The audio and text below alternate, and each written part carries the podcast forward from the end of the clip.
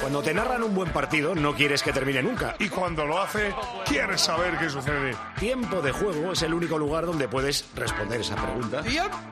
Disfruta cuando quieras de más episodios como este en cope.es Y en la antena con los número uno del deporte.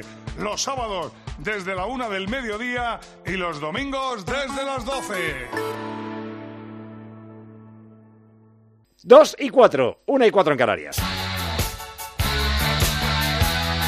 En primera división todo va a arrancar dentro de dos horas y diez minutos en el Estadio Olímpico de Montjuic con el Barça Getafe. En un ratito ya pedirá paso Elena con el 11 de Xavi. A las seis y media Deportivo a la vez Mallorca y a las nueve de la noche Almería Atlético Madrid. Ya saben, aplazado el Granada Valencia. En segunda, cuatro y cuarto el Racing de Santander Leganés, el líder en Santander. Seis y media dos partidos, Eibar Español, segundo contra cuarto. Y Villarreal B, Real Zaragoza aplazado el Levante Andorra que se iba a jugar a las 9. Ayer empezó la jornada de primera con el Real Sociedad 1, Villarreal 3 y con el Valladolid 3, Oviedo 0. De esta mañana les hemos contado que entra Rudiger en la lista del Real Madrid-Sevilla, que el Sevilla denuncia ante el Comité de Competición los vídeos del Real Madrid Televisión contra los árbitros del partido de mañana, que habrá homenaje a Sergio Ramos cuando se lea su nombre en la megafonía del estadio al recitar la alineación del Sevilla, y que en el Betis ha caído Bacambú para un mes lesión en el sóleo. Operación Armisticio. Para esta misión, la justicia tendrá su lado malo. Seleccionará 12 reclusos sin graduación sentenciados a muerte o a largas condenas por asesinato, violación u otros crímenes semejantes. Los entrenará para llevar a cabo operaciones de infiltración y dispondrá para ello de un espacio de tiempo corto aunque indeterminado. ¿Qué me ofrece si sigo con vida? Se libra de la soga. 12 del patíbulo. No sé cuántos alemanes mataremos, pero vamos a hacer un ruido horrible. El sábado a las 3 menos cuarto de la tarde, en 13. Gema Santos con Berti. Con Berti traemos una super oferta, Paco, para todos los oyentes. Atentos todos los que tenéis moto, Mansilla entre ellos. si os cambiáis a Berti, tenéis vuestro seguro de moto por solo 78 euros al año. Desde 78 euros es tuyo. Berti, Berti.es, Berti, Berti, Berti.es, la, la, la. Pues sí, así ahorramos dinero con Berti. Tú te cambias a Berti ahora y tienes tu seguro de moto desde solo 78 euros al año. 7, desde solo 78 euros. Pero es que además Berti te da totalmente gratis, atentos también a esto, un año entero de revisiones y mantenimiento ilimitado para tu moto. Te entra, por ejemplo, reparar un pinchazo o la limpieza y el engrase de la cadena o cambiar bombillas, que siempre es un rollo, o una revisión de 19 puntos de seguridad. Todo gratis y durante un año entero. Y además te recuerdo que con Berti también ahorras un montón de tiempo. Cambiarse es facilísimo. Entras en Berti.es y en unos pocos clics lo tienes todo. Berti.es. Berti.es, la, la, la. Viene David Jiménez con dos noticias, una buena y una mala. Vamos a empezar con la buena, ¿no? Con la bonita. Sí, lo bueno siempre primero. La bonita. Imagínese avión Madrid-Roma, has dicho que era. ¿no? Avión Madrid-Roma, 14 de febrero, Día de los Enamorados. O sea, hace nada. Sí, hace nada, la semana pasada. Eh, Sergio es el protagonista de esta historia, Alba es la segunda protagonista de esta historia, que es su novia, y ella es azafata. Ella iba en ese vuelo Madrid-Roma el 14 de febrero. Currando. currando como azafata, pasando por los pasillos, atención a los pasajeros y demás. Uno de esos pasajeros, ¿quién era? Sergio, su novio. Él se montó en ese avión, pilló los billetes de ese avión Madrid-Roma para viajar a Roma y pasar unos días. ¿Qué pasó? Que en mitad del vuelo, Sergio se levanta, enfila el pasillo, coge el megáfono y ocurre lo siguiente. Les habla un hombre enamorado de una muchacha que está trabajando con ustedes hoy en el vuelo y hoy aquí delante de todos ustedes voy a hacer una pregunta muy importante. Es, Alba, ¿quieres casarte conmigo?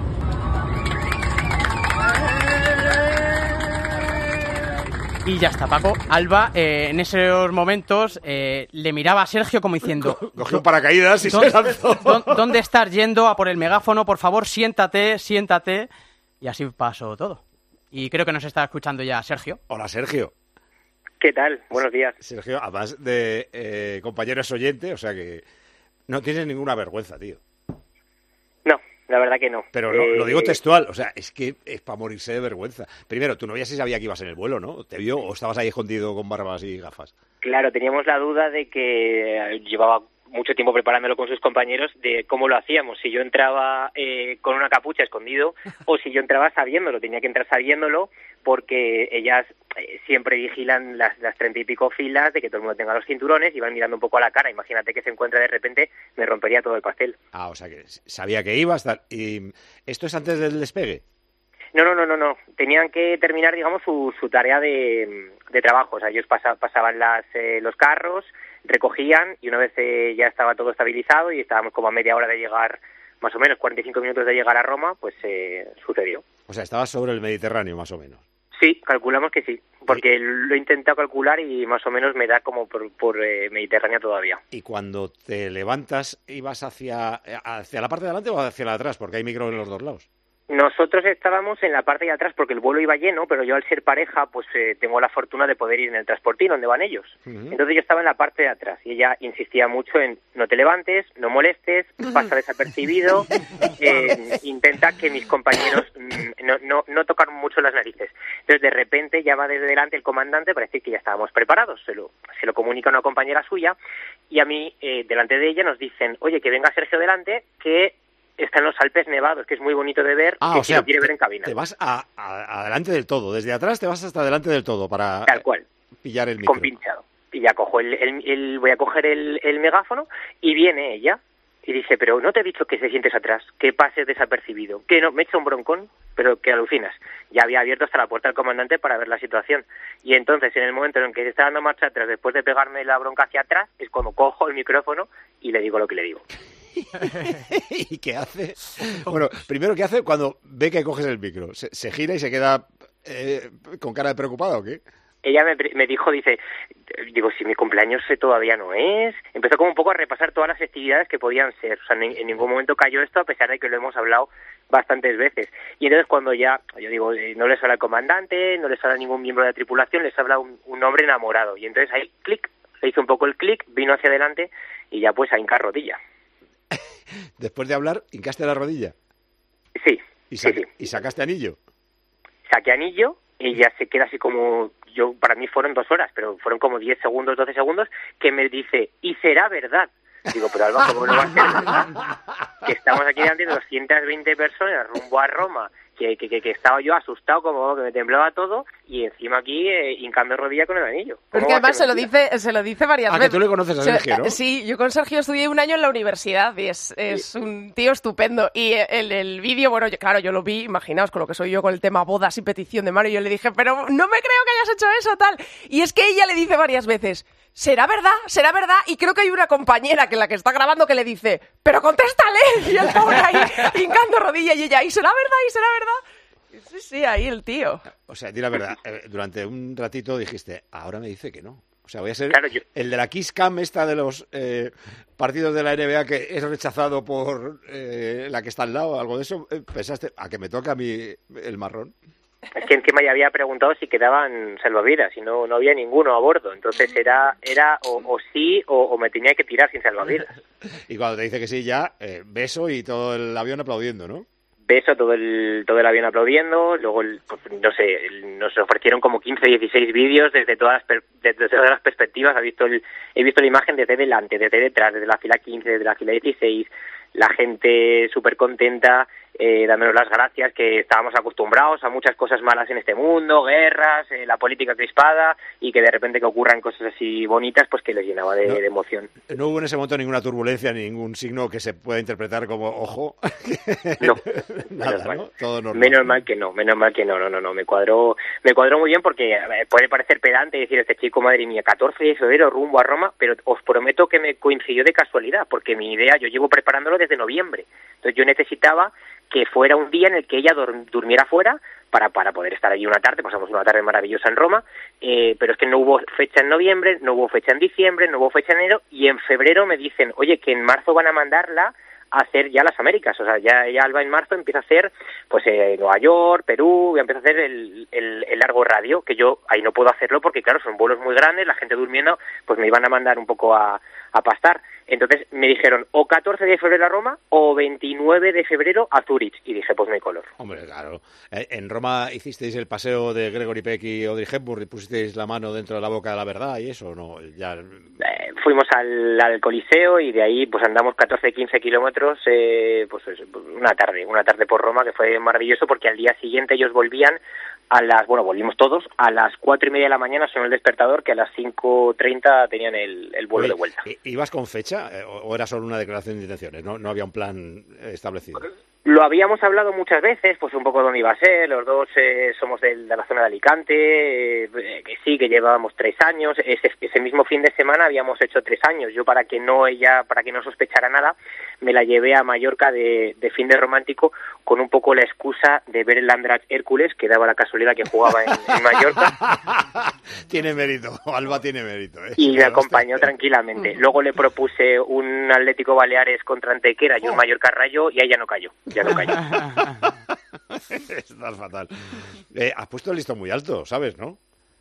A ver, eh, Muchos pies. O sea, qui- qui- quiero decir que el primer aniversario no vale con unas florecitas. Ahí va a tener No, no, que- desde luego. Ya, de hecho, el- en, el, en el vuelo de vuelta me vacilaba un poco el- la tripulación y me decía, si esto es eh, si esto ha sido la pedida, el divorcio tiene que ser algo parecido. no, hombre, yo en eso no pienso. Hay que pensar en todo. yo tampoco, yo tampoco, yo tampoco. ¿Tenéis fecha ya o no? Eh, pues el miércoles eh, fui a pedir la vez, como aquel que dice, a la, a la concatedral de San Nicolás de Alicante y hablando un poco con la finca y tenía que haberles llamado ayer y se me olvidó. Así que el lunes sin falta. Ah, genial. Empezamos genial, muy bien, Sergio. Es que te tenía mucho con trabajo. ganas. tenía mucho Estupendo. trabajo. Pero un tío que lleva a su novia a ver el Andrach Hércules habrá mirado que en el calendario no haya ni Champions, ni Copa del Rey, ni Conference, ni nada en la, en la fecha, ¿no? Lo más importante es que no juegue el Hércules o que no se esté jugando Esto es más ningún del partido Hércules, importante. madre mía. Ya te digo, ya. Sergio, pues enhorabuena y sobre todo porque salirá bien, porque es, que estoy pensando ahora mismo, el calor que me entra de pensar que te hubiera dicho, pero ¿qué haces, idiota? Que no. Imagínate, imagínate, y con toda la familia ya preparado, le había hablado a su madre, a su padre, a todos los amigos, eh, cuatro meses todo el mundo en silencio y que me dijera que no hubiera sido, uff, un bofetón gor- gordo. Sergio, encantado, ¿eh? Muchas gracias, un abrazo muy fuerte y un beso para Alba. Igualmente, un abrazo a Hasta todos. luego. Mira, ahora pueden comer perdices Bueno. y zamburiñas. No, es que sabes que Sergio, cuando pasó esto y le mandé un mensaje para decirle que estaba flipando con la petición de mano que acaba de hacer, me dijo, ¿y sabes cómo lo vamos a celebrar con su familia? Hombre. Hombre. En cuanto volvamos a España, su familia y la mía nos vamos a juntar y he hecho un pedazo de pedido en bigcrafters.com. Por supuesto, zamburiñas, pero es que había de todo. Había embutido de Oh, calidad. madre mía. Por supuesto, las cervezas, las mejores cervezas del mundo, Estrella Galicia. Y es que eso es un win-win. ¿Eso aciertas o aciertas? No hay margen de error en bigcrafters.com. No, no, no. Si tú apuestas por hacer un tentempié o una comida o un pisco labis con quien sea y compras producto de bigcrafters.com que es todo 100% artesano, es un win-win. ¿Vas a acertar? Lo ha creado Estrella Galicia, bigcrafters.com, más de 100 productores con espíritu artesano. Tienen ahí sus productos a la venta para que los compres, para que los pruebes, para que alucines con su calidad, que es la mejor del mundo. ¿Qué hay mejor que un producto artesano, lo nuestro, lo cercano? Y además les ayudas, porque el 5% de todos los beneficios de bigcrafters.com se lo dan a los artesanos para que cada vez sus productos puedan llegar a más gente de forma más fácil. Y a ti, si es la primera vez que compras, un regalo de bienvenida, pero tienes que utilizar el código de tiempo de juego TDJ. Ya lo sabes, bigcrafters.com, acierto seguro con el producto artesano. Big Crafters. Crafters. Atentos que vamos a adelantar la pregunta del jamón, ¿eh? del Navidul. Enseguida la hacemos. Antes, estaba aquí David para contaros una buena y una mala. La buena era la petición de mano, que salió bien. La mala. La mala son las 10 ciudades de Europa con más carteristas y por lo tal con más robos de carteristas en la calle. Y estamos bien situados. ¿no? Eh, estamos muy, muy bien situados. Vaya por España está, de entre las 10 hay cuatro ciudades españolas, así que muy atentos. La 10 es Londres. ¿Ah, sí? Sí. Hay bastantes robos Hay en Londres. en Londres. Claro, es que también debe ser dependiendo de las zonas, claro, claro. La 9, Santa Cruz de Tenerife. Uy, Me ha vaya. sorprendido bastante, pero el tema sol, leer un librito en la playa y tal es para mangar. Claro, que Schwanker no, no está en todo. La número 8, Lisboa. Anda. Sí, sí, Sí, pues Lisboa, el centro de Lisboa. Sí. La 7 es Alicante. Ya llevamos dos ciudades españolas. Hacemos en Alicante el miércoles el programa. La sexta, A Topuria no creo que... Se va a elevar eh, cuando vayamos nosotros. Mira que si un carterista le trinca la cartera y luego se da cuenta que es Topuria, le da la vuelta. Le ve el DNI.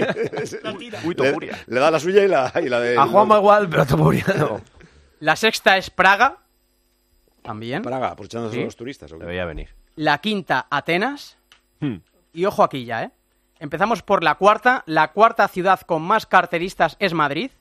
Uy, El rastro y el metro eh, son las dos eh, mejores zonas para los carteristas. Un honor. Eh, la número 3, París. me lo temía. Yo debajo de la Torre Eiffel, de hecho, haciéndome una foto, intenté ser robado ¿Cómo por un carterista. ser ¿Cómo intentaste ser? Bueno, que me intentaron robar. Ah, vale, vale, Sí, sí. vale. Pues Lo ha estaba dicho bien, lo- intenté ser robado. Lo has conjugado Claro. raro. O sea, lo, ha- lo Intenté ser ¿Cómo que lo ha robado. dicho bien? lo ha Es una dicho bien, intenté ser robado. Ser robado. Intenté intenté. ser robado por alguien. Y claro. intenté ser robado es que ibas con la cartera enseñándola y diciendo a ver si me la que lo intentaste. No.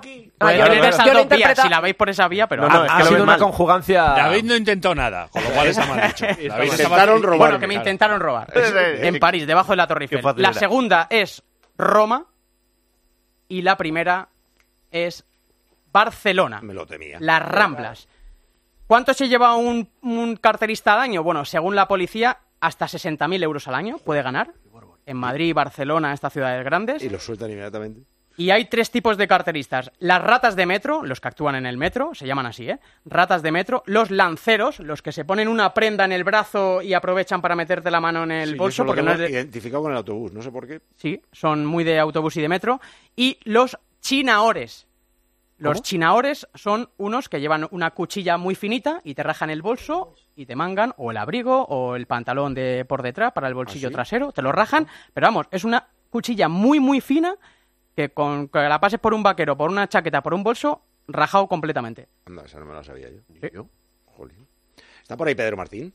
Sí, aquí estoy, muy buena. Peter Martín, hemos abierto con el himno de la Comunidad Valenciana, ¿eh? A Sí. petición e idea tuya. Sí, primero, primero eh, es, magnífico que no, que no haya partido las dos. Es estupendo.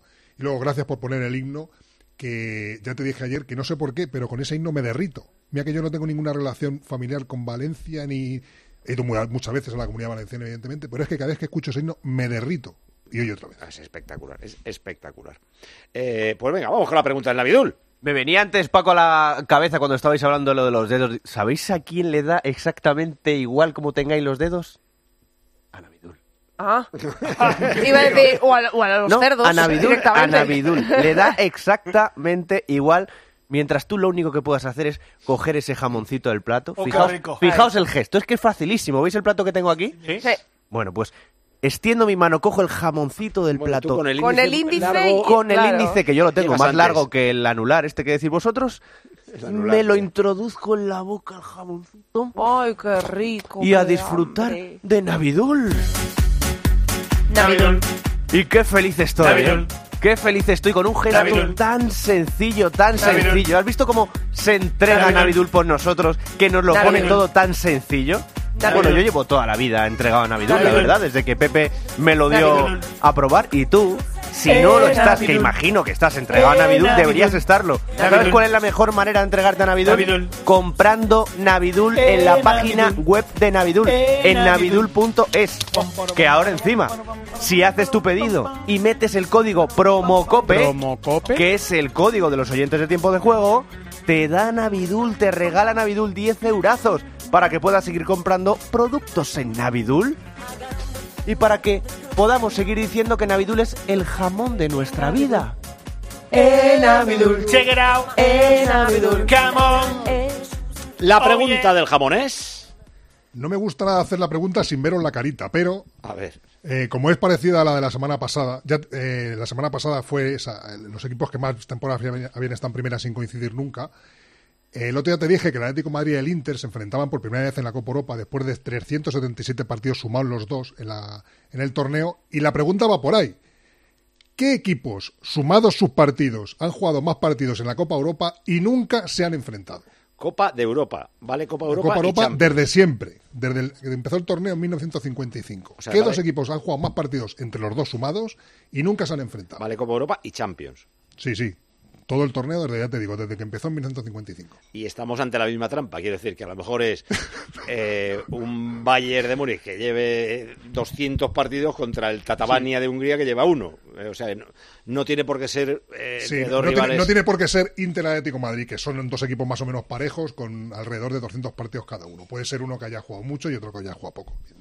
Vale. Y, y entendemos que es más que el Inter Atlético de Madrid. Más de Sí, 300. claro, sí, el Atlético Madrid Inter eh, ya con los partidos del otro día son 379, pues más que eso. Pero solo Copa de Europa. O sea, no vale Recopa. eh, Nada, solamente Copa, de de la Europa, UEFA. sola- solamente la Copa 1, como le llaman en la UEFA. Vale. ¿Qué dos equipos entre los dos han jugado más partidos en Copa de Europa o Champions, todo junto, pero nunca han coincidido? No han coincidido nunca, jamás. Puede ser uno que haya tenido un montonazo de partidos y otro que Sí, tenga pocos. y- y en este caso hacemos el no temporadas como hicimos la, tem- la semana pasada en Primera División, sino partidos, porque evidentemente esos equipos han coincidido en alguna temporada en la Copa Europa, pero nunca se han enfrentado. Pues debe ser chungo, de verdad. Uf, Vamos a recibir llamadas hasta el día verdad. Bueno, las llamadas, como siempre digo, lo bueno, que es, es gratuita, al 950 60 06 900 50 60 06. Goldplay es mucho más. La Liga y la Liga F en abierto. Los primeros resúmenes en directo gol. La mejor sobremesa deportiva con el golazo. Boxeo y artes marciales mixtas. Y además, cine, series y factuals para no despegarse de la pantalla. Goldplay. Mucho más en juego. La gama eléctrica Citroën Pro se carga en la descarga o cuando acabas la carga. La de cargar, no la del punto de carga que viene incluido. Y cargado viene también tu Citroën Iberlingo desde 20.990 euros con entrega inmediata. Vente a la carga hasta fin de mes y te lo contamos. Condiciones en citroen.es. No sé si va a ser más larga eh, la búsqueda de la respuesta a la pregunta del jamón o la lista que trae Evia. Evia propone hablar de todos los que se ha cargado Putin. Vamos a ver. Eh, Dicho así. lista de opositores a Putin que fatalmente han terminado mal. Sí, y es una lista que es eh, muy larga porque hay muchas muertes que han quedado un poco en el limbo o que hay detenidos autores materiales, pero no autores in- intelectuales. Hay muertes en las que muere un político, un opositor, un opositor a Putin, se detiene a unos pistoleros de la mafia, pero no se acaba de aclarar porque esos ¿Quién lo ha pistoleros le han pegado dos tiros. Entonces, desde el 2000 que Vladimir Putin está en el eh, poder, son decenas. Decenas, eh, casi podrían ser hasta centenares. Yo te traigo una lista de 11 nombres, pero dependiendo de cuánto quieras ampliar la búsqueda, la puedes ampliar casi hasta el infinito, el número de muertes sospechosas. En el 2002 fallece Vladimir Golovlyov, un diputado de la Duma, opositor a Putin, dirigente del Partido Rusia Liberal, mientras paseaba a su perro, asesinado eh, por un tiroteo. No se esclareció eh, la autoría eh, de, de quién era el asesino. Vale, aquí un tiro, sin más. Eso es. Otro tiro también, 2003, Yusenkov, Sergei Yusenkov, un político que estaba investigando atentados cometidos, según él, por Rusia para justificar la invasión de Chechenia. Eh, decían eh, los rusos que habían sido los chechenos, pero en realidad lo que defendía este hombre es que no, es que habían sido los rusos para justificar la invasión. Fue tiroteado en Moscú y tampoco se esclareció nunca por quién. En octubre del 2006, Ana Politkovskaya, os sonará posiblemente el nombre, periodista que se dedicaba a denunciar los abusos eh, que estaba cometiendo Rusia en Chechenia. Estaba siendo eh, muy famosa por eso. Fue eh, tiroteada en el ascensor de su casa por unos sicarios chechenos de los que tampoco nunca se supo eh, quién les había dado la orden. En el 2006, aquí ya cambia el método, Alexander Litvinenko. Ah, sí, sí, sí, claro. Ahora ya empezamos a ser sofisticados. O sea, los Veneno. tres primeros a tiros. Efectivamente. En este caso es veneno, eh, eh, material radiactivo, polonio 210, falleció en un hospital en Londres, donde después la investigación efectivamente esclareció que había sido envenenado por este producto eh, radioactivo y él antes eh, de ser envenenado pues lo que denunció es que había recibido órdenes para asesinar a otros. Entonces, por eso, cuando empezó a decir estas cosas incómodas fue cuando acabó en el hospital y posteriormente envenenado. Em, más, eh, suicidio o presunto suicidio. En el 2013, Boris Berezovsky fue encontrado Sí. muerto en eh, Surrey, en Inglaterra, donde residía. Berezovsky era un oligarca ruso que primero había sido aliado de Putin y después se había convertido en opositor, pues apareció eh, muerto, en teoría se había suicidado en su mansión en Surrey. En el 2015, Boris Nemtsov eh, fue asesinado, eh, en este caso también a tiros, eh, por hombres cercanos a Putin, como se esclareció luego, pero nunca se fue más allá en la investigación. Hay algunos que han sobrevivido al intento. Hay un líder opositor, Vladimir Karamurza, que está en prisión, tiene 25 años de prisión y él denuncia que en dos ocasiones, 2015 y 2017, eh, ha sido, le han intentado envenenar. Vamos, le han envenenado, pero que ha sobrevivido. Eh, en el 2018 también sobrevivieron Sergei Skripal y su hija Julio, eh, Julia perdón, a un envenenamiento eh, por Novichok, que es una sustancia que utilizan mucho los servicios secretos rusos. Fue en Salisbury, en Inglaterra, pero sobrevivieron los dos. En este caso dicen que se lo habían puesto en el pomo de la puerta de su casa. Y que al tocarlo, pues los dos se enfermaron. ¿Qué más? En septiembre de- de- del 2022, Rabil Maganov, el presidente del gigante petrolero Lukoil, había sido presidente de Lukoil, este cayó de una ventana eh, desde el hospital en el que estaba ingresado, en teoría por una afección cardíaca. Mm, eh, La investigación dijo que se había tirado solo por, por la ventana. Era también, eh, por O sea, supuesto, llevamos cuatro envenenados, dos suicidios y Sí. cuatro tiroteos. nos queda todavía eh, el famoso líder del grupo de mercenarios Wagner, eh, Eugeni. Ah, en avión. Eso es, su avión se estrelló un poquito después de que hubiera desafiado, incluso eh, con su gente marchando hacia Moscú, con sus mercenarios, pues tuvo la mala suerte de que su avión se estrelló.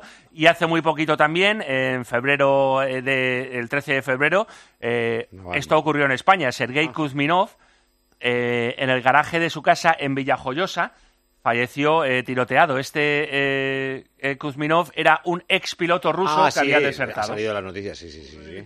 Efectivamente. Y la última, la de Navalny, que es por la que se ha desatado ahora la gran ola de oposición, el 16 de febrero, líder opositor, murió en la cárcel en la que estaba en Siberia, en teoría por causas naturales. Hay un vídeo suyo de un día antes sonriendo, tan contento y tan feliz, y después, con 47 años, falleció, se supone que por un eh, trombo sanguíneo. De repente. O sea, entre envenenados y tiroteados eh, se reparten la mayoría de... Sí, luego hay también eh, suicidios, suicidio eh, accidentes. accidentes de avión y, hay accidentes domésticos. Pues sí. Pero has dicho solo 11. Y has dicho que, que podías decir cientos. Sí, tú puedes ampliar la lista tanto como quieras. Hay un montón de políticos opositores que han fallecido. Por supuesto, olvídate de los que están en la cárcel, que son centenares. Hay oligarcas, gente con mucho dinero que por una razón o por otra se ha acabado poniendo Putin y ha acabado falleciendo también. Puedes ampliar la, la lista, puedes estar un día entero diciendo nombres. Dos y media, una y media en Canarias. Recuerden que hoy no tenemos fútbol ni de primera ni de segunda hasta ahora. Enseguida estaremos ya por el... Iba a decir Camp Nou, por el Olímpico de Montjuic, porque tendremos el 11 del Barcelona. Antes nos vamos a Obramat. ¿A ti qué te gusta ganar siempre? Que te conozco, que Sí. eres un poco como Lama. Sí. que sí. ¿Sabes cómo puedes ganar en todas tus partidas? Confiando en Obramat. en tus partidas de tu Obramat. proyecto, de tu obra, ¿eh? Las otras ya dependen un poco más de la suerte. Pero esto va de saber. Y tienes que saber que si compras tus materiales para la construcción y la reforma en Obramat, sea el momento del año que sea, estarás comprando siempre al mejor precio del mercado posible, IVA incluido. Toma ya. También, ¿eh? También en esas partidas que más marcan el resultado final de tu obra, que suelen ser también las que se suelen llevar más presupuesto. Lo de la calefacción, lo de la cerámica, Obramat. las puertas, Obramat. las ventanas Obramat. y las tan de moda soluciones fotovoltaicas. Si a esto le añades que siempre tienen stock, que solo trabajan con marcas Siempre. top de cada sector. Solo. Y que si compras online en 24 horas máximo lo tienes a pie de obra en casa o donde quieras, Obramat. ¿en quién vas a confiar? En Obramat. Obramat, Obramat, Obramat. Claro, tienes que hacer como hacen los Profesionales. Andrea viene de Sevilla de ver a España, la selección femenina de fútbol, ganar y clasificarse para los Juegos. Para mí el triunfo es ya estar en los Juegos, o sea, quiero decir, el triunfo. Eh, lo importante de esta convocatoria, pero igual las jugadoras lo que quieren es de verdad ganar otro título más, que es la Liga de las Naciones, ¿no? A ver, lo más importante era clasificar para los Vale, Juegos Olímpicos por primera vez en la historia, pero por supuesto, claro, ellas ahora quieren ganar la Liga de Naciones, que es un título nuevo, porque la Liga de Naciones femenina también es eh, está creada desde hace poco Y hombre, pues mm, qué mejor que ganarla. Y aquí en España, además, en la Cartuja. Francia, que se nos da mal, ¿no? Francia, que hace mucho tiempo que no nos enfrentamos a ellas en un gran torneo y que hace mucho tiempo que ellas no hacen nada grande en un gran torneo. O sea, yo creo que España es más favorita para esta final que lo que eh, lo favorita que era para la semifinal contra Países Bajos. Pero es que yo creo que ahora mismo a España hay muy pocas selecciones que puedan plantarle cara. O sea, que trincamos medalla en los Juegos, ¿no? Sí, sí, bueno, y Angelito, que es el que más sabe de esto, dice que él cree que es medalla segura y me mm, hace encender la alarma con ojo el oro, porque desde Atlanta no ganamos un oro en un de- deporte de equipos y Angelito lo ve bastante factible y yo, yo también, evidentemente, somos las campeonas del mundo. ¿Cuánta gente va a los Juegos? Son em, tres grupos de cuatro equipos, pasan, hay cuartos, semifinales y evidentemente final, pasan las dos primeras selecciones de cada grupo y los tres mejores, los dos mejores terceros, O sea, es decir, pasar. a cuartos está chupado, o sea, es, es prácticamente fijo. Lo que pasa es que en fútbol femenino los juegos es que te diría que son tanto o más importantes que un mundial. Sí, no, Es de que van las- sí, pero de claro. dificultad no, no. Va- es que van las mejores selecciones eh, y en el Mundial, como se ha ampliado el número de selecciones, hay selecciones de menos nivel. Y aquí, bueno, Estados Unidos es que es una cosa que siempre ha dicho. Alex Morgan, eh, las futbolistas grandes de Estados Unidos, hablaban de ganar los Juegos como algo más importante que ganar el, Mundial. Entonces, mm, oye, va a tener evidentemente la estrella, ya la tenemos. Y ahora ganar eh, unos Juegos Olímpicos sería un, un sueño. O sea, Estados Unidos es la gran rival. Pero, pero Ahora no, porque está, haciendo. Ahora no, porque está haciendo un cambio generacional. Entonces, mm, ahora quizá no es la primera selección del mundo. Yo creo que la gran favorita ahora es España. Son siete sedes. eh, las que hay en los Juegos Olímpicos. Esto arrancaría el día 25, arrancaría no, arranca el día 25 de julio para terminar con la final el 10 de agosto. Empieza antes el fútbol Sí, creo, creo que la, la ceremonia inaugural es el 26 de julio y el fútbol femenino arranca el 25 y el masculino el 24. ¿Cuándo se sortea qué grupo estamos? Y pues nos tocará alguien del cupo africano, alguien del cupo Pues asiático. toda- todavía se tienen que cerrar las eh, clasificaciones en, en África, en Estados Unidos y demás. Y cuando se conozca quiénes tienen las plazas, se hará el, el sorteo. O sea, no sabemos ni sede, ni rivales, ni nada No, todavía. de momento absolutamente nada. Vale.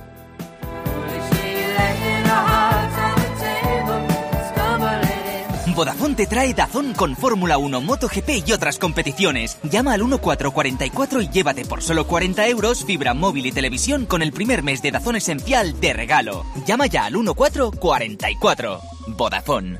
¿Está por ahí eh, el protagonista de O Gran Camino? Paco, ¿cómo estás? Pereirín, Óscar Pereiro, muy buenas. Hola, ¿qué tal? Muy buenas. Que me han dicho que te has escapado, y bien que haces, del Cádiz Celta de mañana. Muy bien hecho. No hay por qué sufrir dos horas a la hora de la comida. ¿Tú, tú imaginé yo la cabeza el otro día que ya me apunté directamente al partido, olvidándose completamente que tenía que tenía especial. Y te digo una cosa. Luego voy a ver si Benítez, sin la presión de Oscar Pereiro, es capaz de ganar un partido. Eh, ¿Dónde te pillamos ahora mismo? Gran Camino es la Vuelta Ciclista Galicia, la vuelta que era eh, de Sí, toda la vida. la- Exactamente, la Vuelta Ciclista Galicia de toda la vida, que ahora recibe el nombre de, de Gran Camino. Me, me pillas en la provincia de Orense, en Maqueda, y hoy acabamos en Rivadavia. Rivadavia, o sea que hoy es llegada llana, o sea, no, no es eh, montaña ni Castillo. montaña. ¿Ah, sí? ¿Es, es No, llegada alto? hay un puerto a 10, hay un puerto a 10 kilómetros de meta. O sea, subir, bajar y... y- Ahí se, Ay. se te entrecorta. Es que mira qué día hace. ¿Hace- ¿Hace mal día en, en Orense? Malo, bueno, a ratos, muy gallego todo. Ah, vale, vale. Ahora, me escucháis o no? A veces, ¿pero qué estás en ruta o estás parado? No, no. Eh, eh, vamos a pil por... Está en ruta, vamos a mil. Eh, está Vingegaard ¿no? Ganó Sí, la- sí, sí, día, ¿no? ganó ayer. O sea, lleva dos días de competición. Uno no contó el tiempo para nadie, que fue la crono de La Coruña del primer día, ¿Y por qué no contó para nadie? Porque hacía mucho viento, no eran Ah. unas buenas condiciones y se disputó la etapa, pero los cuentos, los cuentos, sí, los tiempos no contaron. Pero Miércoles 20 de marzo a las 8. Perdón, el sorteo de los Juegos Olímpicos. no está bien, no está Digo, bien. no voy, a dejar, no voy a dejar pasar la oportunidad. Pedro Martín, o sea, está en su mundo. No, no, estaba escuchando a Eri, pero me lo ha, dicho, Ya, ya, me lo ha chivado ya, ya, Angelito y lo, he- y Y lo he ayer colado. pegó un ataque ahí a 8 kilómetros al camino de Chantada, se quedó con dos y luego se quedó solo. Bueno, Bueno, es pues un nada. bestia. Oye, es- qué bonito es la zona Sí, que sí, está sí. pasando, ¿eh? Sí, sí. Ayer fue toda la zona del SIL, pues hoy toca provincia de Orense. Y, y reba- oh, está la carretera mojada, ¿eh? O sea, sí. hace nada. Antes hacía un día fatal, ahora se les ha abierto un claro, pero bueno, ya te digo que, que en mojado es la carrera. Vale, que, mm, ¿y, y tú qué eres? ¿Una especie de embajador de, de O Gran Camino, Pereiro, o qué? Para una, una frase y una palabra que utilizáis mucho vosotros, que es soy trincador. O sea, Ah, yo vengo aquí a trincar. Trincadella. No, no, que va, que va, que va. Soy, soy embajador de la, de la prueba y ahora, pues, normalmente lo que hago es eh, ir en un coche, siempre con invitados, eh, instituciones y demás, y explicarle un poco de qué va todo este rollo y buscarle planes alternativos. Pero que tiene muy buen cartel, ¿no? Muy buena participación, ¿no? Pues mira, Vingegaard líder ayer, ganó la, debutó en este año aquí en Gran Camino, ganó la etapa de ayer y se puso líder y hoy, por lo que estoy viendo, el equipo va tirando y con la idea de ganar mañana. Segundo, Egan Bernal. Eh, tenemos por aquí también a Richard Carapaz, o sea que hay mucho, mucho nivel. sí. Segundo, Egan Bernal, o sea, vuelve. Sí, sí, ¿Volvemos anda- a contar con él? Anda muy bien. Eh, ayer de verdad que eh, un día de perros, temperatura media de los ciclistas durante 150 kilómetros, de sensación térmica de menos de un grado, o sea, de muertos de frío con lluvia todo el día. Y eh, de verdad que te- emociona al ver que, que los ciclistas son, son capaces de competir con esas eh, con esas inclemencias meteorológicas y demás, pero fue entrada Bernal en meta y me llevé una alegría como si hubiera ganado el Tour de Francia, de verdad. ¿eh? Qué bien. Increíble. Oye, pues ahora estoy viendo un solazo en Eurosport, están dando la carrera. Es verdad que el pavimento está mojadísimo, o sea, que debe llover. Sí, sí, a ver, est- está mojado, pero desde, desde que salieron esta mañana cayó un pelín, cuatro gotitas en, eh, en sitio de línea, pero a partir de ahí, la verdad que estuvo, el tiempo se está manteniendo. Eh. Para mañana andamos otra vez, pero momento. Antes de que se nos corte, que vuelva a temblar la, la conexión, ¿qué eh, eh, pueblos bonitos se van a atravesar entre hoy o mañana? Eh, los que tú me quieras recomendar. Pues mira, Sinzo de Limia, Maceda, Vallos de Molgas y Rivadavia, que hay una fiesta maravillosa de, de la fiesta de la historia. ¿Y mañana? Y mañana tienes mi casa, Mos, y a partir de ahí, Tui, Montaloya. ¿Mañana de dónde a dónde va? De va a Tui. Pontareas a Tui. Pero, eh, o sea, ¿no termina mañana? Mañana termina, sí, Ah, sí, vale, acaba vale. en alto. Acaba en alto. Anda, qué bien, vale, vale. Pues nada, disfrútalo mucho. ¿Das flores al final del de, el podio o no? No, flores no doy, pero estoy allí coordinando un poco todo para que todo salga bien y por eso se ve también en televisión, efectivamente. un abrazo muy fuerte, Pereiro, pásatelo bien. Que vaya genial o gran camino. Mensaje, Sevilla. Ojito, mira, este va para mí. Ojito, Evia, que tú mismo lo has dicho, la lista puede ser muy larga y ampliable. Firma v.p. Cuando hablábamos con el novio que pedía matrimonio en el avión, que sepáis que este testimonio no ayuda a los mortales. Mi pareja me está diciendo que aprenda cómo se tienen que pedir las cosas. De las despedidas de soltero, pues un montón de mensajes. Nosotros llevamos al novio que tenía claustrofobia a hacer espeleología. A la que. Hay que ser malo. Eh, Sí. Sobre por qué a lo mejor no aparece en ciudades del sur en la lista que tenía Nacho Plat, de las que tienen más despedidas de solteros, nos envía un oyente eh, algunas noticias sobre cómo, por ejemplo, en Málaga han empezado a prohibir o al menos limitar Sí. despedidas de soltero porque la gente iba por la calle pues o de- desnudos o semidesnudos o disfrazados o con eh, eh, cosas extrañas en la cabeza, entonces eh, han limitado un montón y la gente va menos ahora. Gastamos mi grupo de amigos mil por cabeza en una despedida en un de en El Madrid Santa. hace un año. 150, dice el Es tío. de ¿Dónde tirado, va? 150 es muy tirado. Otro nos habla de una despedida de soltero en Logroño, en la que el novio, que no tenía ni idea de quién era el Tato Abadía, iba disfrazado del Tato Abadía y le hicieron entrar en la tienda que tiene el Tato Abadía en Eso Logroño. me suena haberlo visto. yo Sí, creo. eso Sí, es. muy Está por ahí típico. el vídeo en YouTube. Y- la quesería del Tato. sí. Sí. Eh, los que decís el calor, lo que os pasa es que no habéis pasado calor en la vida. En Sevilla, en agosto, la calor es inaguantable. Sobre el tema de poner los cuernos, sí que es verdad, dice este oyente, que hay muchas hipótesis. De hecho, cuando me lo pusieron a mí, escuché un montón de ellas, de hipótesis. Y el último, nos agradece que le hagamos el trayecto Velilla de Valdore, en León, Malta, más agradable. Desde las 10 de la Malta. mañana que ha salido, sí, donde vive. Ha venido de visita a la familia y se vuelve. A las 10 ha empezado el viaje, a las 9 y media llegará y dice que va escuchando eh, directos y podcast de ayer combinados para que se le haga agradable. Eh, eh, me había mandado Parra un mensaje cuando estabas leyendo tú la lista de los de Putin. Dice, dale un abrazo a Evia, dile que le he querido mucho y que le voy a echar de menos. La verdad es que yo no me di cuenta de lo que implicaba este tema hasta que ahora han empezado a llegar mensajes diciendo, ¿pero qué dices? Se puede editar, Evia, Ah, lo que sí. es el audio, para que no. No sería, quede. no sería la primera vez. Claro. Espera, ¿a quién eh, eh, eh, con la inteligencia artificial se puede cambiar. En vez de darte paso yo a Pues a David decirle Jiménez, cualquiera, uno que haya llegado hace poco, que es así prescindible. Abrimos un sobre. Venga, vamos a abrir un sobre de adrenalín. ¿Quién lo quiere? ¿Quién lo No, venga. quiere? ¿Quién lo quiere? A ver. A ver, al que le caiga, tú tíralo y al que le caiga, porque Bueno, no vas a va a acertar. Que Pepe tenía Venga. mejor tiro que yo. Bueno, bueno, bueno, bueno. Hombre, es que también el receptor es malísimo. es que de verdad. Venga, que vamos a abrir un sobre de cartas de Adrenalin, que ya sabes que es el gran juego de cartas coleccionables de Panini. Sí, con todos los jugadores de la liga, que puedes jugar partidos apasionantes, hacer la colección, pero además esos partidos los puedes jugar también de forma online con rivales de toda España. Solo tienes que insertar en la aplicación o en tu ordenador los códigos que aparecen detrás de cada carta y a jugar. A ver, qué suerte has corrido, A ver, a Eri. Baba, de la. Almería. Almería. Gigantes de oro, Conan Ledesma. ¡Ole! Toma. Y Vaya, mira cómo brilla el escudo de la revelación de la temporada del Girona. Yuri Berchiche. Berchiche. Athletic Club. Akieme. Muy Oh, Almería este Akieme. sobre. Duarte, así me gustan duros y centrales. Duarte. ¿Eh? Del Deportivo Alavés. Y la letra R de Roma. Que no la teníamos. Adrenalín es fútbol, es ligas, juegos, colección, es una pasión, es de Panini, el gran juego de cartas de Panini para jugar ¡Y coleccionar! Contestador automático de tipo de juego. Buenas tardes, tardes. tipo de juego. El azúcar o la azúcar también se puede decir sin nada, como decía Celia. ¡Azúcar! Vale. Mándenos su contestador automático con notas de audio al WhatsApp 677-580-461. Se eh, retrasa el, eh, inicio de un partido en la Bundesliga. Es el Mönchengladbach Bochum. Bochum, he dicho. Bochum. Bochum, que se debería jugar a las tres y media de la tarde. Ha llegado tarde el autobús del Bochum al estadio. Ha dicho la policía que por las perturbaciones en el recorrido de los aficionados visitantes.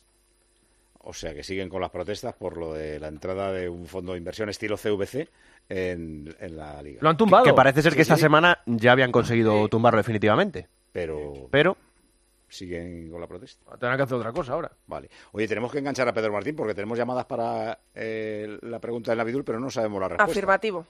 Está, está enganchado. Pedrito, Sí, sí, aquí estoy, aquí estoy. Muy buenas. vamos con la primera tanda. Venga, Venga. repite, recuerda la pregunta. Sí, ¿qué equipos, sumando los partidos que han jugado los dos, han disputado más partidos en la Copa de Europa y nunca se han enfrentado?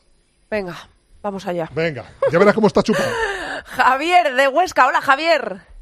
Hola, buenas tardes. Venga, valiente, juégatela. Venga, Venga. va, es, es imposible, pero bueno, ahí voy. Venga. Linfield de República de, de Irlanda del Norte y Real Madrid. y se ríe. Ay, no. Es que vas a volver a la gente Mal, loca, no. de verdad, Oye, por cierto, el Linfield, que, que es el- un equipo irlandés, es el equipo con más títulos de liga en Europa. Venga, anda. Una, una cosa, eh, si, si acierta uno de los dos, ¿vas a decir que ha acertado uno de los dos o no? No, si esto ya lo hizo hace nada. Eh, no voy a decirlo Claro. porque entonces es una pista muy pista. Vale. Ana, de Salamanca, una valiente. Hola, Ana. Vamos, Ana. Hola, buenos días. Venga, a ver si aciertas. A ver. Jamón mañanero, eh, venga. El Bar- a ver, Barcelona Zenit. Zenit No, de San Petersburgo. No, no ese es el enfrentamiento, no. Barça Zenit de San. Petersburgo, no. Ojo que ha dicho, no es ese el enfrentamiento igual. Pero el Barça Zenit no han jugado. Eh, no me suena. Ah, vale, vale. No, es No que me suena. A mí eh, Zenit le veo aquí todos los días, pues no sabía si era. Vamos, si quieres te lo miro. Vale, no, no, no, me está diciendo Eric que no. Vale, vale. Otro Javier desde Madrid. Hola, Javier. Hola, buenas. Venga, ¿cuáles son tus dos equipos? A ver. Venga. El Real Madrid contra el Nottingham Forest. No. Uy. Uy, ese no. No es, el, no es el Nottingham Forest Madrid. Gracias, Javier. José María de Madrid. Hola, José María. Hola, hola, buenas tardes. Buenas tardes. Pues mira, me la ha quitado Javier, iba a decir Nottingham Forest, Real Madrid. Pues dilo. Pues dilo, venga, dilo, venga, dilo. juégatela con otro, va. Venga. Nottingham Forest Zenit, por ejemplo. Un híbrido. Yo creo que eso no se ha enfrentado nunca tampoco. Pero muy poco. No, no, no. no. No ha habido suerte, El- el- José el María. Nottingham y Real Madrid yo creo que coincidieron, no entre ellos, en semifinales cuando el Nottingham gana la Copa Europa en el Bernabéu, ¿no? Sí, pero yo creo que no se enfrentaron porque el Madrid se No, no, no, enfrentó- no, no digo que se Ah, enfrentaran, claro. digo que estaban en la- Sí, sí, claro, sí, sí, claro. El Madrid coincidió con el Nottingham. De hecho, eh, se podrían haber, haber enfrentado en la final del Bernabéu, porque el Madrid perdió en semifinales con el Hamburgo en el Eso año era. 79-80. Y la quinta llamada de la primera ronda, también desde Madrid, Miguel. Hola, Miguel. Hola, buenas. Hola, buenas. A Venga, ver. ¿cuál es la respuesta? Hola. Eh, Benfica, Milán. Benfica, Milán, me imagino que se van a enfrentar, pero en cualquier caso no es. Mal. Ala, pues Claro, yo, agotada la primera Cuando ronda. hay dos nombres tan gordos, pienso, o sea, han jugado seguro. Benfica Milán, pero claro, igual te encuentras. yo- Seis veces se han enfrentado. Ah, te lo sabes tú. No, lo, lo- lo sabe el ordenador. Lo del Atlético de Madrid Inter a mí me, me dejó flipado, que no se hubieran enfrentado nunca.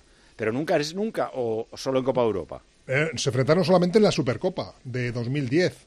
O sea, ni siquiera en ganó Copa de la UEFA, Nada. recopas, ni nada de eso. Se habían evitado hasta ahora, prácticamente. Vale, vale. Pues enseguida a la siguiente tanda. Si afecta tu bolsillo, le interesa a Carlos Herrera. El gobierno italiano ha reducido el paro recortando los subsidios. Anda. Mira, sí, con todas las reservas del mundo sobre el conjunto de medidas del gobierno presidido por Giorgia Meloni, una de tipo económico pues nos ha sorprendido especialmente. Se trata del recorte de la que allí se denomina renta ciudadana. Aunque esta decisión pues fue súper criticada, los datos indican una reducción significativa en el desempleo. Carlos Herrera, Marc Vidal y tu economía. De lunes a viernes desde las 8 de la mañana. En Herrera en Cope. Bruno Casar, muy buenas. Hola, hola. ¿Qué A tal, ver, Paco? Vamos a aprender. Somos muy paletillos. A ver, sí. Nombres de los cos- océanos y nombres de los continentes, ¿de dónde vienen? Pues el de los continentes, ese igual te lo cuento el fin de semana que viene. Ah, era de los de océanos. sí. que si quieren me lo invento, ¿eh? no tengo ningún problema. Vale, Pero esto me, vino porque eh, hace, pues, no sé, hará tres, cuatro semanas, un mes y pico, por lo que pasó en Japón con los avisos de tsunami y tal, me dio por pensar, dije, joder, tanto tsunami y por qué se llama Océano Pacífico. No, ese Pues- es el más fácil, lo pusimos los españoles. Sí, Magallanes en 1519 le puso Pacífico porque de todos los océanos que había eh, surcado, pues eh, era el que tenía las aguas más tranquilas y los vientos más favorables. Sí. Pero a ¿No? día de hoy es el Era el único que me sabía. peligroso. Que le llamaron Pacífico a uno que normalmente no es nada pacífico, pero es el único que me sabía. El- Correcto. El- los demás se pueden un poco así medio sacar si le das un par de vueltas. El Océano Atlántico, por ejemplo, el primer nombre que se le puso fue Gran Océano Occidental.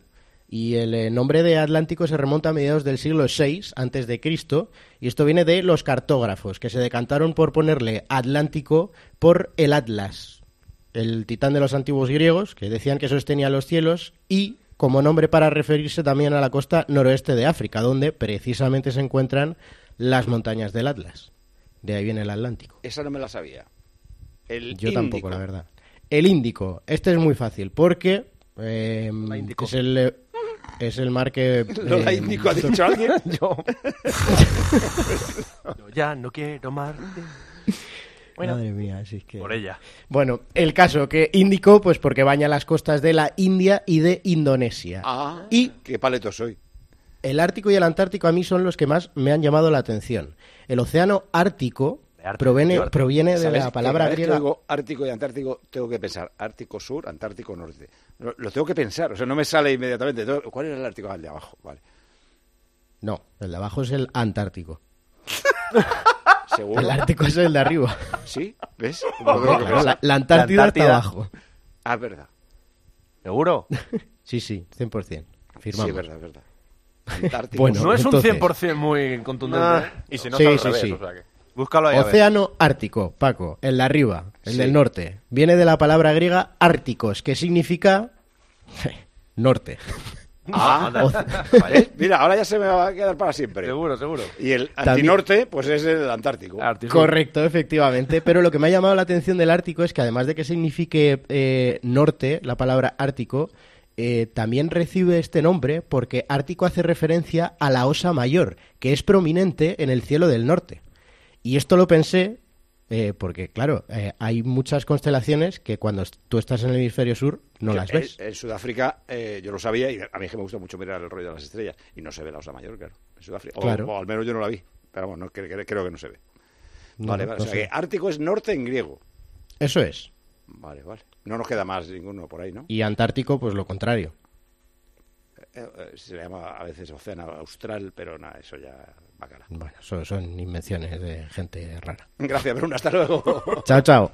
Oye, habrá que felicitar a estos currantes que se ponen detrás de la barra y Hombre. que nos ponen el cafetito, Hombre, claro. el refresquito, Hombre, el montadito, Gracias. pinchito de tortillita en el Día Internacional del Barman. Puedo dar fe, porque fui barman durante un par de años, que es muy exigente en lo mental, que hay que aguantar mucho. Y físico. En lo físico también, ¿eh? Muchas horas de pie, para acá, para allá. E ir bien calzado es Hombre. crucial para rendir en el curro sin hacerse daño. O sea que, por supuesto, los barmanes, que es el plural de barman, según la RAE, también tienen sus un, dos, tres y ¡pante!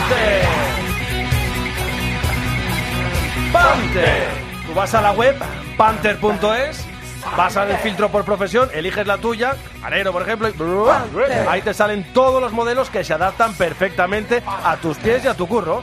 El barman tiene los suyos, unos más de sport y otros más elegantorros. El cocinero tiene los suyos, el repartidor tiene los suyos, el carpintero tiene los suyos, el bombero tiene los suyos y así todo el rato. Así todo el rato. Porque es el calzado de todas las profesiones. Para que todos los currantes estén cómodos, para que pisen seguro y para que cuiden de su salud, la de hoy, que es también la del mañana. Y además de estar apostando por un calzado top, estarás apostando por un calzado 100% español, pensado, diseñado, fabricado y distribuido en Calloso de Segura, en Alicante, y con un embajador que, vamos, es otro currante, campeón del mundo y de Europa en lo suyo, don Vicente del Bosque y González. Soy currante, soy de Panther. Y no caminarás solo.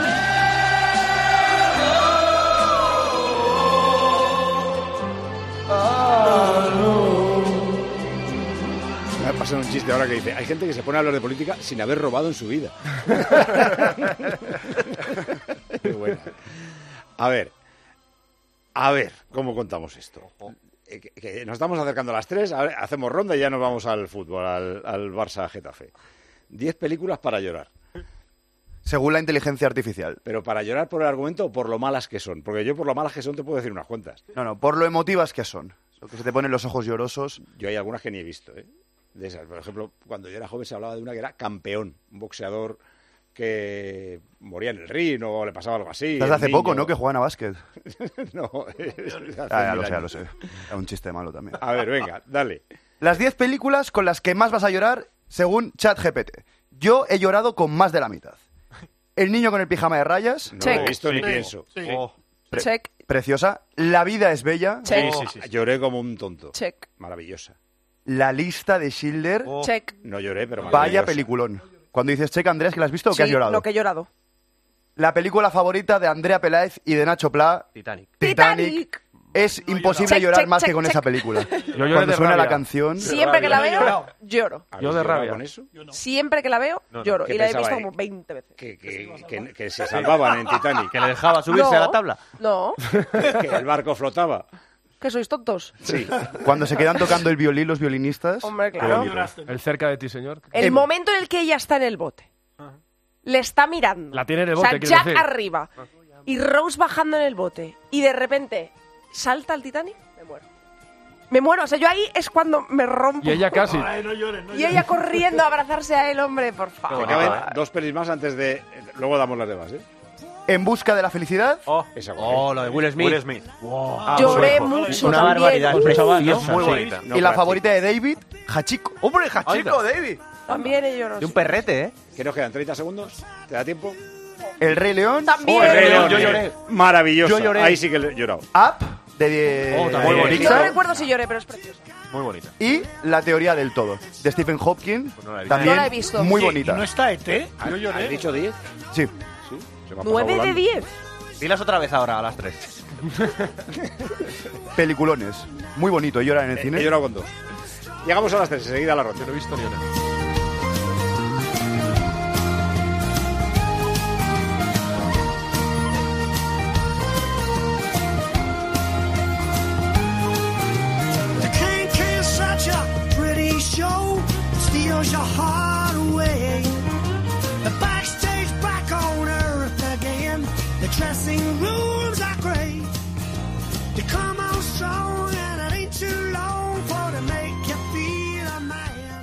Escuchas Tiempo de Juego en Cope. El número uno del deporte.